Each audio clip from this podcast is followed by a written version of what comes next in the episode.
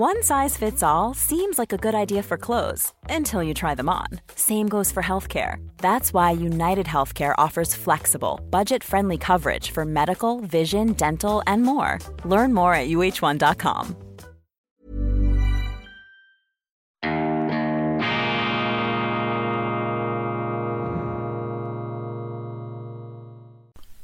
Grüezi miteinander, ganz herzlich willkommen bei Weltwoche Daily, die andere Sicht, unabhängig, kritisch, gut gelaunt, internationale Ausgabe unter besonderer Berücksichtigung und selbstverständlich Wertschätzung unserer Freunde vor allem in Deutschland und in Österreich. Seien Sie aufs Herzlichste, seien Sie aufs Allerwärmste begrüßt an diesem Donnerstag, dem 29. September 2022. Ich hatte mich so gefreut, Ihnen die neue Weltwoche vorzustellen. Ich freue mich immer noch, aber dieser Freudentag wird überschattet von den jüngsten Eskalationen im Stellvertreterkrieg zwischen den Vereinigten Staaten und Russland. Das Rätsel, das Mysterium dieses terroristischen, dieses vielleicht staatsterroristischen Anschlags auf die Ostsee-Pipelines. Das ist das ganz große Thema. Aber bevor wir da einsteigen, meine Damen und Herren, zeige ich Ihnen, was wir eigentlich machen müssten. Nicht Eskalation. Dieser Bombenanschlag auf die Pipelines, das ist ein weiterer Flammenstrahl in ein bereits äh,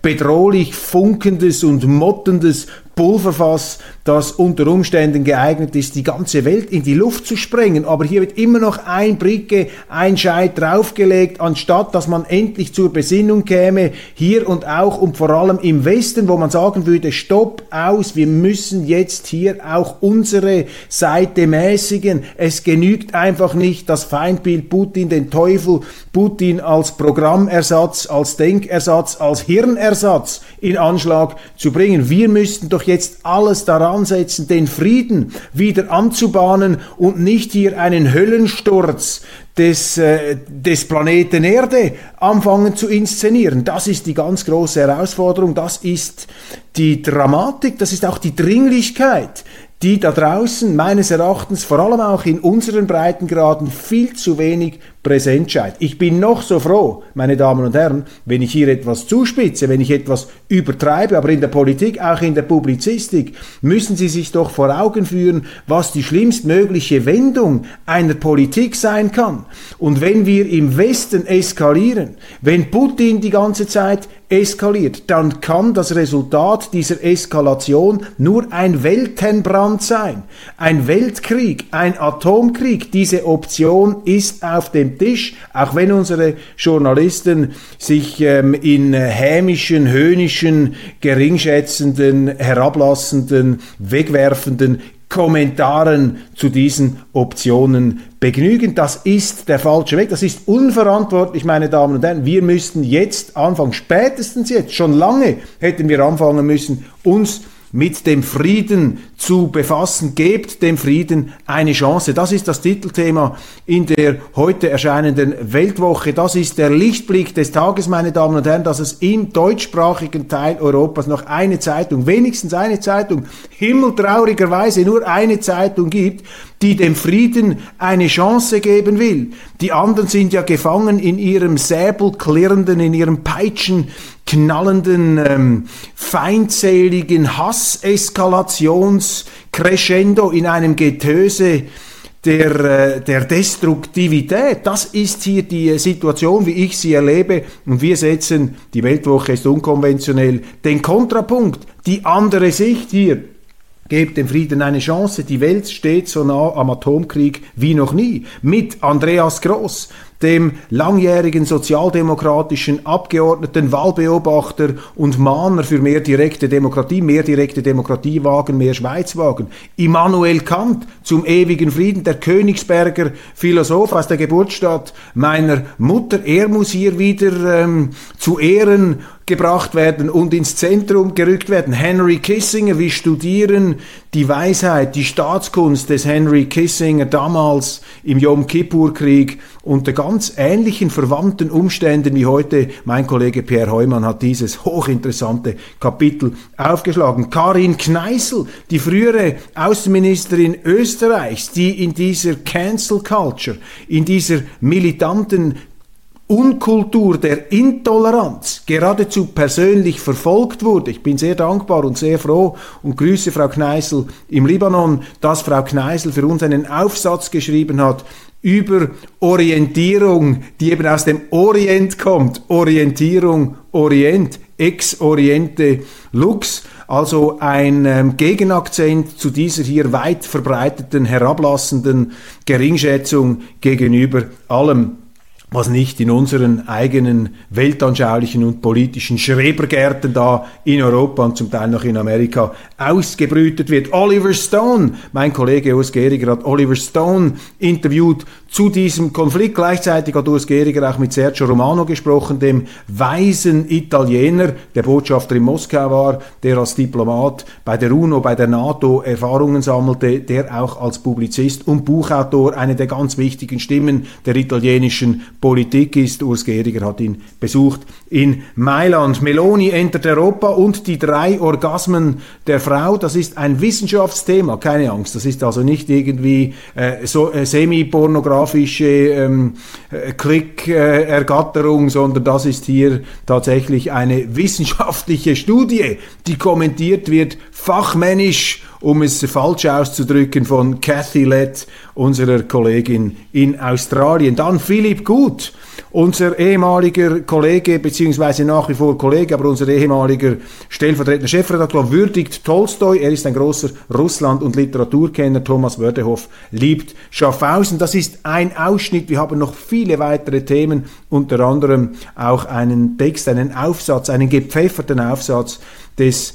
amerikanischen ehemaligen zweimaligen Kongressabgeordneten David Stockman, der noch zum Stab des US-Präsidenten Ronald Reagan gehörte. Axis of Evil damals, das Reich des Bösen, muss ich sagen, nicht Axis of Evil, das war George W. Bush. Nein, das Reich des Bösen, der Evil Empire, ein kalter Krieger par excellence, der jetzt den Titel setzt, haben sie in Washington eigentlich den Verstand verloren. Also der einstige Sowjetfalke, der Anti-Sowjetfalke ist da zum Russlandversteher mutiert, geradezu in den Augen dieser ähm, oberflächlichen äh, Betrachtungsweise, die leider sich bei uns ausbreitet. Also die Weltwoche, ein Plädoyer für den Frieden, auch garniert, dekoriert, gewürzt mit Zitaten zum Thema Frieden, mit sehr interessanten und berühmten, zum Teil auch bekannten Zitaten, die uns inspirieren sollen, die Friedensperspektive in diesen kriegerischen Zeiten zurückzubringen. Das scheint mir das Wichtigste zu sein. Und gerade wir Journalisten haben hier eine wichtige Verantwortung. Die Schreibtischtäter, die so gerne hinter ihren äh, Bildschirmen aus der geschützten Deckung heraus beweisen möchten, dass auch sie super tough sind, die eben tonnenweise auch noch Öl ins Feuer gießen, da setzen wir ganz äh, bewusst dagegen, da halten wir Gegensteuer. Wir versuchen hier etwas Hitze aus dem ganzen Diskurs herauszubringen. Und ich weiß nicht, ob ich das an dieser Stelle schon einmal gesagt habe.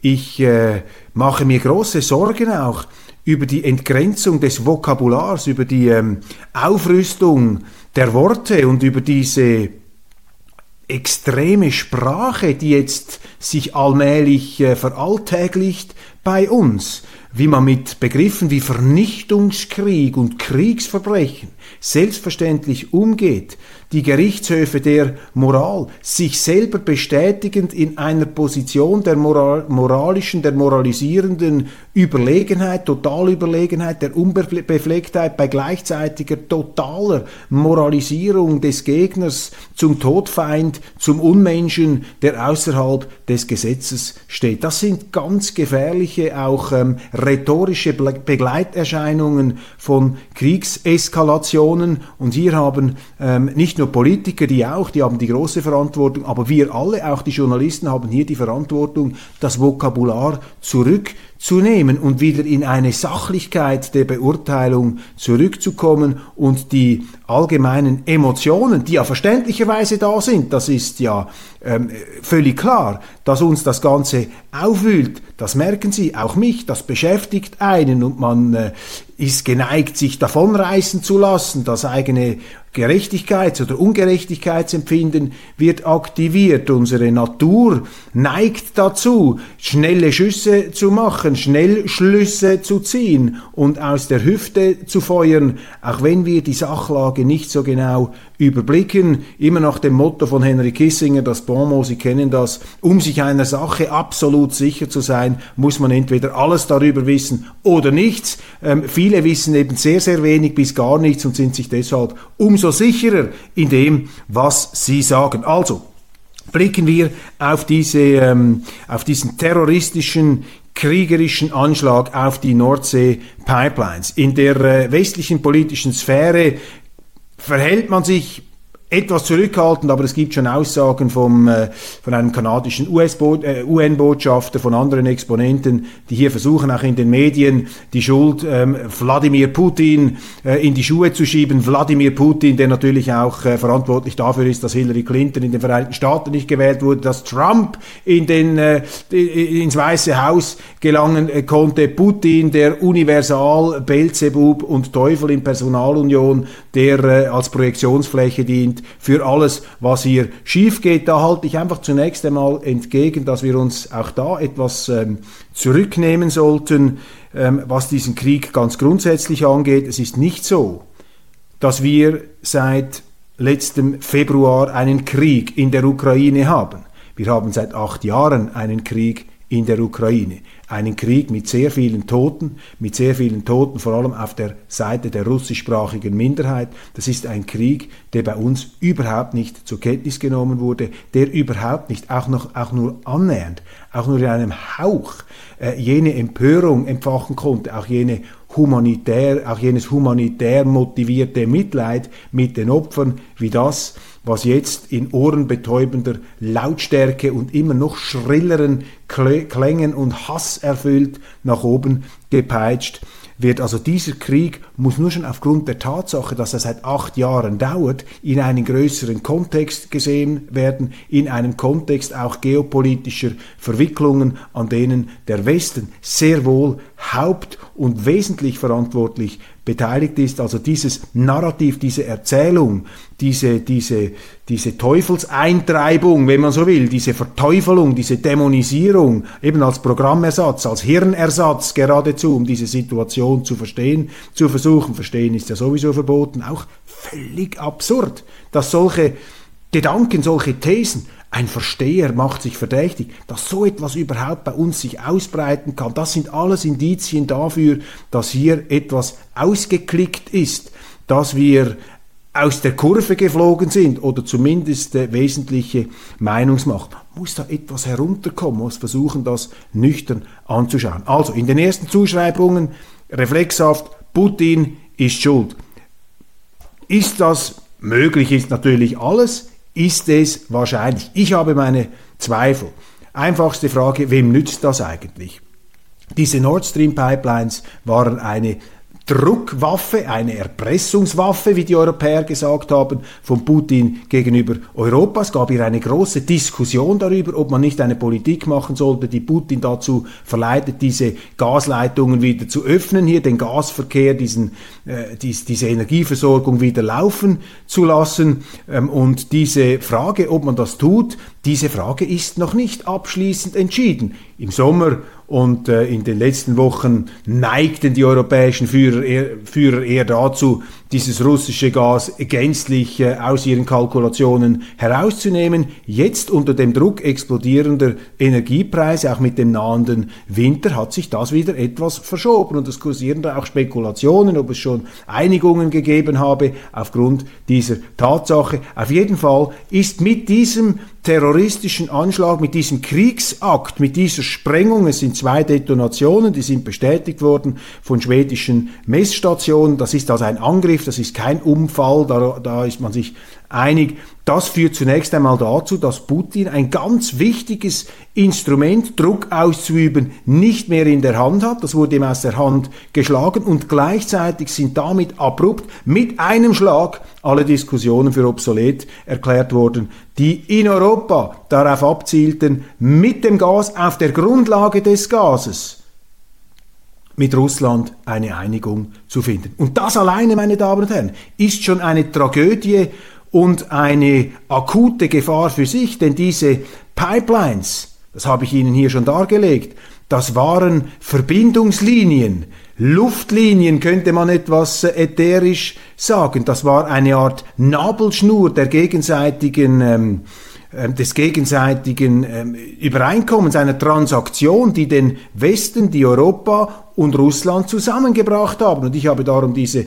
Gaspipelines hier auch immer ähm, im positiven Licht beleuchtet, denn ähm, ich finde es immer gut, wenn man zusammenarbeitet, wenn man zusammen geschäftet, weil das ist der Zivilisationsprozess, das führt zu Frieden. Indem man das jetzt durchgehauen hat mit einer Axt geradezu, wobei ich weiß nicht, ähm, wie ähm, irreparabel das Ganze ist, hat man hier natürlich auch auf eine sehr rabiate, handgreifliche Art und Weise die Verbindungslinien, vielleicht die letzten Verbindungslinien zwischen Russland und Europa zerschlagen. Und ich sehe nicht, wo hier das Interesse Russlands liegen könnte, dies zu tun. Putins schon gar nicht. Wie könnte er auf die Idee kommen, sein Druckmittel, seine Energiewaffe, wenn wir das etwas äh, kriegerisch ausdrücken wollen, seine eigene Kriegswaffe hier, seine Energiewaffe zu beschädigen, zu zerstören? Dann müsste er wirklich von suizidalen, wahnsinnigen Gedanken beseelt sein, ein Verrückter geradezu. Wem nützt das Ganze? In wessen politisches Schema könnte so etwas passen? Da fallen einem natürlich dann die entsprechenden Aussagen, die ich hier auch schon erwähnt habe, der amerikanischen Staatsführung aus, auf. Äh, Joe Biden im letzten Februar, der amerikanische Präsident, hat an einer Medienkonferenz äh, gesagt, dass äh, wenn die Amerikaner die Ukraine ähm, angreifen sollten, dann werden wir Nord Stream 2 schließen. Dann werden wir es einfach zumachen. Dann hat ihn eine Journalistin gefragt, ja, wie werden Sie denn das tun? Was haben Sie sich da überlegt? Dann sagte er mit einer ziemlich ähm, fühlbaren Entschlossenheit, Life is full of awesome what ifs, and some not so much, like unexpected medical costs. That's why United Healthcare provides Health Protector Guard fixed indemnity insurance plans to supplement your primary plan and help manage out of pocket costs. Learn more at uh1.com. I'm Sandra, and I'm just the professional your small business was looking for. But you didn't hire me because you didn't use LinkedIn jobs. LinkedIn has professionals you can't find anywhere else, including those who aren't actively looking for a new job but might be open to the perfect role, like me. In a given month, over 70% of LinkedIn users don't visit other leading job sites. So if you're not looking on LinkedIn, you'll miss out on great candidates like Sandra. Start hiring professionals like a professional. Post your free job on linkedin.com/spoken today. Ich kann Ihnen versprechen, wir werden einen Weg finden, diese Pipeline zu schließen.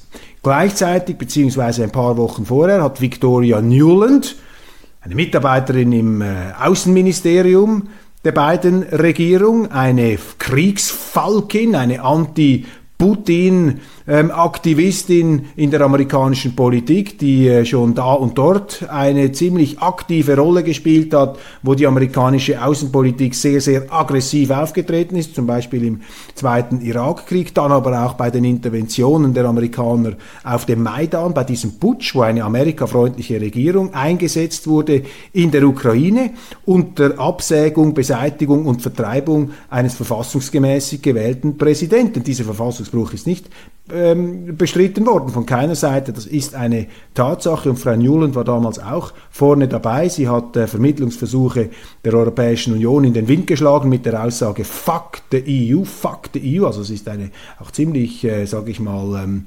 beherzt auftretende Politikerin, ungeschminkt. Sie ist die Ehefrau von Robert Kagan. Robert Kagan, einem sehr intelligenten, äh, klugen, auch brillant schreibenden, neokonservativen Interventionisten auf der republikanischen Seite, ein äh, geistiger Mitarchitekt und Mitorchestrator damals des äh, Irakkriegs, der ja auf Lügen fußte, auf der Behauptung, Saddam Hussein habe Massenvernichtungswaffen, was nicht stimmte, wobei es gab, das muss man für die Amerikaner auch immer wieder der Fairness halber sagen, es gab substanzielle Hinweise, dass es hätte sein können, aber die haben damals einfach den Sack zugemacht und sind hineingegangen, haben einen Bombenkrieg geführt, Shock and Awe, Hunderttausende von zivilen Toten und dann ein Debakel hinterlassen, das ja bis heute nicht ausgestanden ist. Also diese Victoria Newland hat ebenfalls äh, Anfangsjahr gesagt, im Januar, falls Putin die Ukraine angreifen sollte, dann werden wir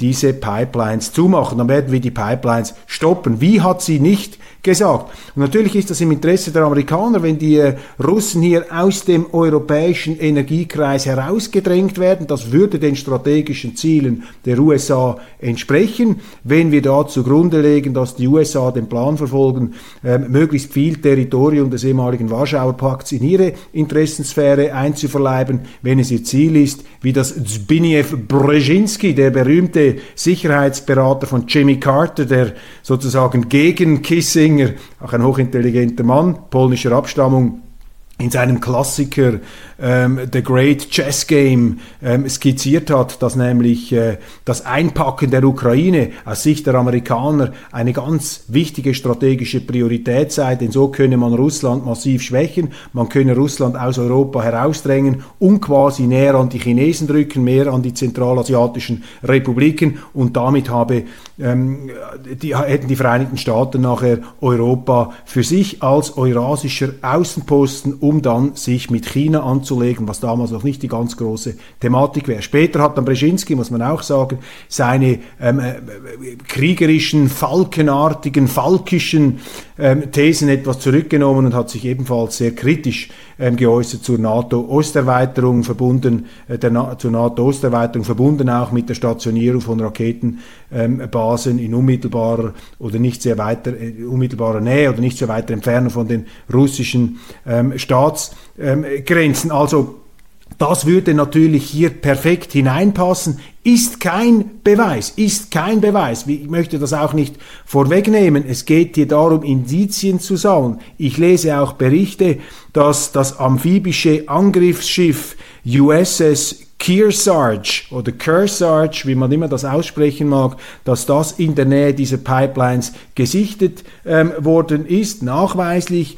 Man hört auch Meldungen, dass am 3. August eine äh, Kriegsflotte der Amerikaner da in der Baltischen See, im Ost, in der Ostsee gekreuzt ist und dort hab, sei es dann ähm, zur Ausschaltung von ID-Systemen auf der Insel Bornholm gekommen. Jetzt sei diese, dieser Flottenverband wieder in der Ostsee gewesen und äh, prompt kam es zur Explosion, zur von Schweden registrierten Explosion dieser Pipelines. Das sind keine Beweise, meine Damen und Herren, das sind Indizien und dazu muss man auch nennen, dass äh, Radek Sikorski, ein Vertrauter der beiden Regierungen, verheiratet mit der Amerikanerin Anne Applebaum, ehemaliger polnischer Außenminister, auch ein Anti-Russland-Falke, ein Anti-Putin-Falke, ein ganz äh, äh, strammer Transatlantiker, dass er in einer ersten Reaktion getwittert hat, Thank you USA, und da fragt man sich einfach, warum hat er das getwittert? Kann man natürlich so oder so beurteilen, wirkt wiederum so offensichtlich, dass man sich die Frage stellt, wenn das jetzt ein Geheimplan gewesen wäre und dieser Sikorski sogar eingeweiht, warum äh, trompetet er das in die Welt hinaus? Also hier gibt es noch sehr viele Ungereimtheiten, die wirklich nicht ähm, klar sind, die genau abzuklären wären. Gleichzeitig, auch das interessant, aus Norwegen, Dänemark eine Pipeline, die baltische Pipeline eröffnet, also es sieht schon danach aus, als äh, habe der Westen hier das massiv deutlich größere Interesse, diese Pipelines zu beschädigen. Die Pipelines übrigens, die im Besitz der Firma Gazprom sind, als Russland. Natürlich auch nicht auszuschließen, dass die Ukrainer das gemacht haben. Die Ukrainer haben natürlich auch ein ganz großes Interesse, ähm, die Verbindungslinien zwischen Russland und Europa abzuschneiden. In Polen gibt es da massive Bestrebungen. Das hat natürlich auch historische Gründe, dass immer wenn Moskau und zum Beispiel Berlin sich einigen, dann ist es für die Länder im Osten Europas äh, blutig herausgekommen, schlimm herausgekommen. Da müssen wir auch Verständnis haben. Hier gibt es viele auch legitime ähm, Ressentiments gegen Russland, daneben aber auch ähm, Ambitionen geopolitischer Art. Kurzum, wir sind hier in einem Indizienprozess. Was ist die Folge? was ist äh, die Weiterung? Punkt eins: das ist eine Umweltkatastrophe erster Güte. Hier wird Methangas äh, in die äh, Atmosphäre hinausgelassen. Methangas, einer der ganz großen Wärmetreiber in der Atmosphäre. Das äh, sprudelt, das äh, auf einer großen Fläche geht das jetzt einfach in die Atmosphäre hinaus. Das ist auch ökologisch ein Desaster, was da passiert. Es ist, wenn es nicht die Russen gewesen sind, wenn es sich Hinweise verdichten, dass tatsächlich aus der westlichen Argumentation heraus, aus der westlichen strategischen Position heraus diese Attacke erfolgt ist, dann ist das natürlich ein weiterer Stich mit einem glühenden Eisenstab ins Auge des Bären. Also man, man, man, man, man piekst, das ist zu viel, man, man, man, man sticht, man, man, man filettiert, beziehungsweise man verletzt den Bären immer mehr, man reizt ihn immer mehr und äh, deshalb ist dieser Anschlag, sicherlich geeignet, die hochfragile und explosive Lage der Geopolitik noch einmal zu eskalieren. Es gibt natürlich die, die sagen, ja, Putin, der liegt sowieso am Boden, das darf man gar nicht mehr ernst nehmen, der pfeift aus dem letzten Loch heraus, hurra, wir können den Bären schon filetieren und, und grillieren und sein Fell verkaufen, bevor er überhaupt erlegt ist, er ist mehr oder weniger tot, er ist scheintot, er ist im Zustand der Narkolepsie, Putin, ein Hologramm seiner selbst und so weiter, Sie kennen diese überheblichen Sprüche, da bin ich sehr, sehr vorsichtig. Und ich warne davor, Hochmut kommt vor dem Fall, man hat die Russen immer wieder wieder unterschätzt und ähm, man hat sie vielleicht auch schon überschätzt. Aber das ist nicht die Grundlage einer sachlichen Betrachtung, die uns hier irgendwo in eine äh, gedeihliche Richtung führen kann. Also was macht Putin? Und wenn man eine Großmacht, wenn man eine Atommacht dermaßen in die Ecke treibt, dermaßen in die Enge hineinzwingt, sie immer näher über den Abgrund oder auf den Abgrund zuschiebt, ja, dann wird auch eine Großmacht nicht anders reagieren wie jeder Mensch, wie jedes Tier, das sich in die Ecke gedrängt fühlt. Es wird mit einer aggressiven Attacke ähm, handeln. Sagt, wenn Sie eine Katze in die Ecke treiben, dann springt die irgendwo hin, kratzt Ihnen die Augen aus, Sie wissen es nicht, plötzlich, plötzlich kommt das und das ist eine ganz, ganz äh, gefährliche Situation. Das ist im Prinzip eine Verschärfung dieser Demütigungspolitik, dieser äh, Umzingelungspolitik und auch aggressiven Ausdehnungspolitik des Westens gegenüber Russland seit 1991. Und in meiner Beurteilung ist ja die Eskalation des Ukraine-Kriegs auch eine ähm, äh, auch ein Versuch von Putin gewesen, vielleicht ein absolut fehlkalkulierter Versuch, vielleicht ein krimineller Versuch, aus dieser äh, Einkreisung, aus dieser Abdrängung, aus dieser äh, ja, sich äh, in die Ecke gedrängt äh, fühlenden Betrachtungsweise da wieder herauszukommen, einen Befreiungsschlag zu wagen. Wenn man dann noch mehr in die Richtung geht, dann besteht die Gefahr, äh, dass hier eine weitere Eskalation stattfindet. Das muss auch nicht gesagt sein, aber ich versuche die Geschichte immer von ihrer schlimmstmöglichen Wendung her zu übernehmen und am Ende des Tages müssen wir uns schon auch die Frage stellen, wie ist das Interesse? Wie ist das Interesse Europas? Wie ist das Interesse der Amerikaner? Wie ist das Interesse der Russen? Die Russen haben ein großes Interesse, ein existenzielles Interesse, dass die NATO nicht, äh, dass die NATO nicht ähm, sich einverleibt, die Ukraine. Das ist nachvollziehbar, das ist legitim. Die Russen wollen nicht, was auch die Amerikaner niemals dulden würden, nämlich Atomraketen vor ihrem unmittelbaren, ähm, ähm, vor ihrer Haustüre. Das wollen sie nicht. Also sie haben dort ein ganz massives äh, Sicherheitsinteresse, deshalb werden sie sich nicht einfach aufgeben und jetzt abschleichen.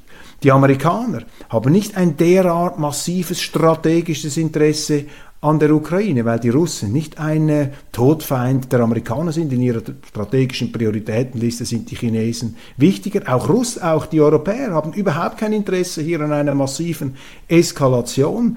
Und äh, deshalb hat für mich diese ganze Zuspitzung auch etwas äh, Ideologisches, etwas von der Wirklichkeit, von der Interessenwirklichkeit losgelöstes. Und das macht die Situation so unberechenbar, das macht sie auch gefährlich, weil ich den Eindruck habe, dass vor allem auch auf westlicher Seite nicht rationale Politiker da sind, sondern dass man sich jetzt, auch vielleicht weil man sich unter der entsprechenden Erwartungshaltung unter Druck gesetzt fühlt, dass sich die westlichen Führer in so eine Art ähm, Rausch der Feindseligkeit und der äh, ebenfalls äh, de, des Bedrohungsgefühls sich hineinsteigen. Die Russen wollen unsere Lebensordnung, unsere Freiheit, unser Europa zerstören.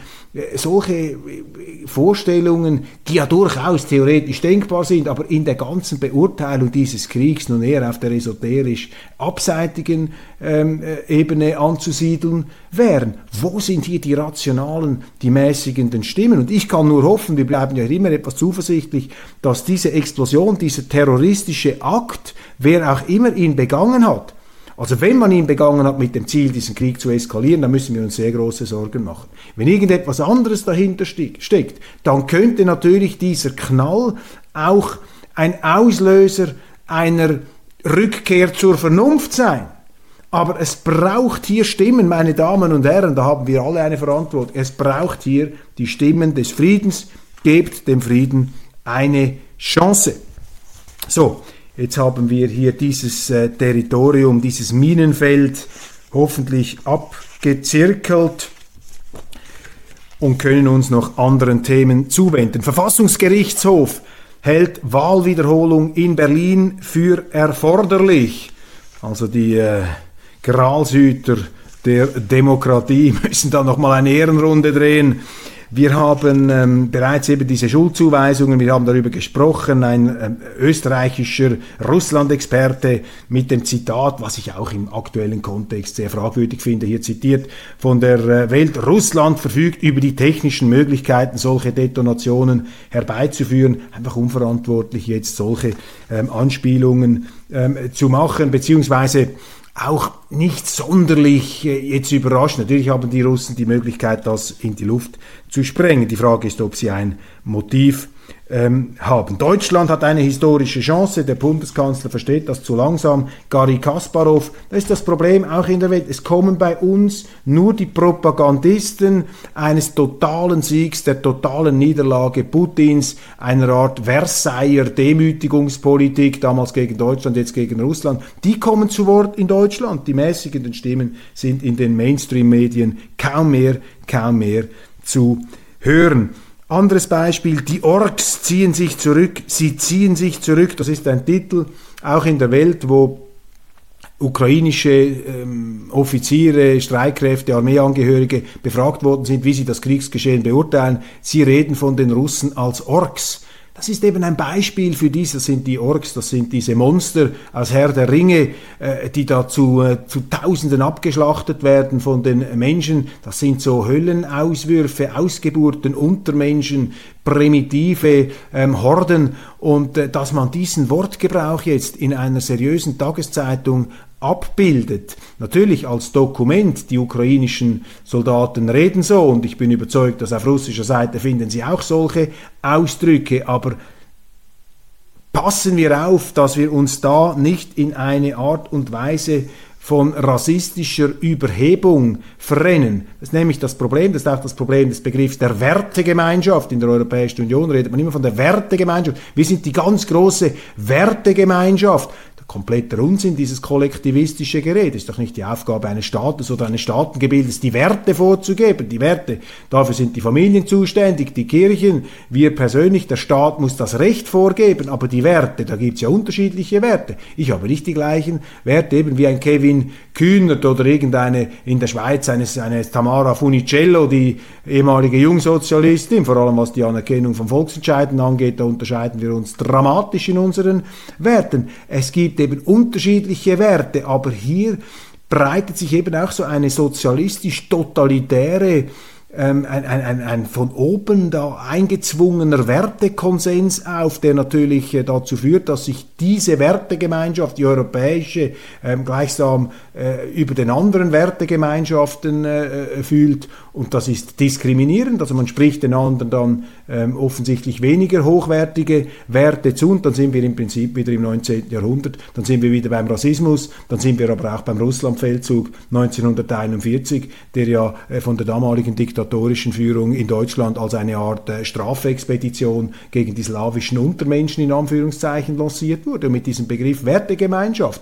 sind wir nicht so weit davon entfernt vom Begriff Volksgemeinschaft, von Blut und Boden, von irgendwelchen Werten, die halt zu einer bestimmten Zeit für äh, besonders äh, wichtig erachtet werden und dann vom Staat durchgepeitscht werden. Das sind gefährliche Dinge. Als freier Bürger, als freiheitsliebender, liberaler Mensch sollte man den Ausdruck Wertegemeinschaft auf keinen Fall in den Mund nehmen.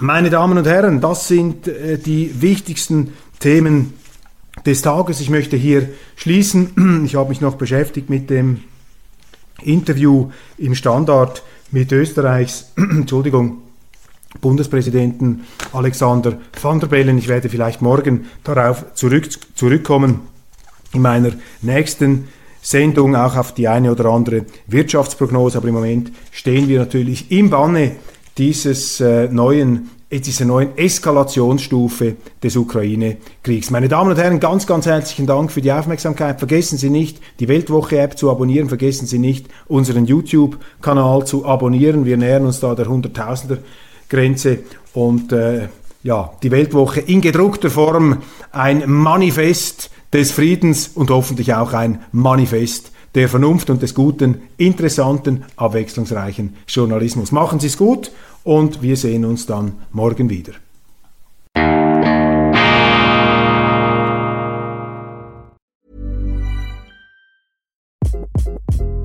Hi, this is Craig Robinson from Ways to Win, and support for this podcast comes from Invesco QQQ. The future isn't scary, not realizing its potential, however, could be.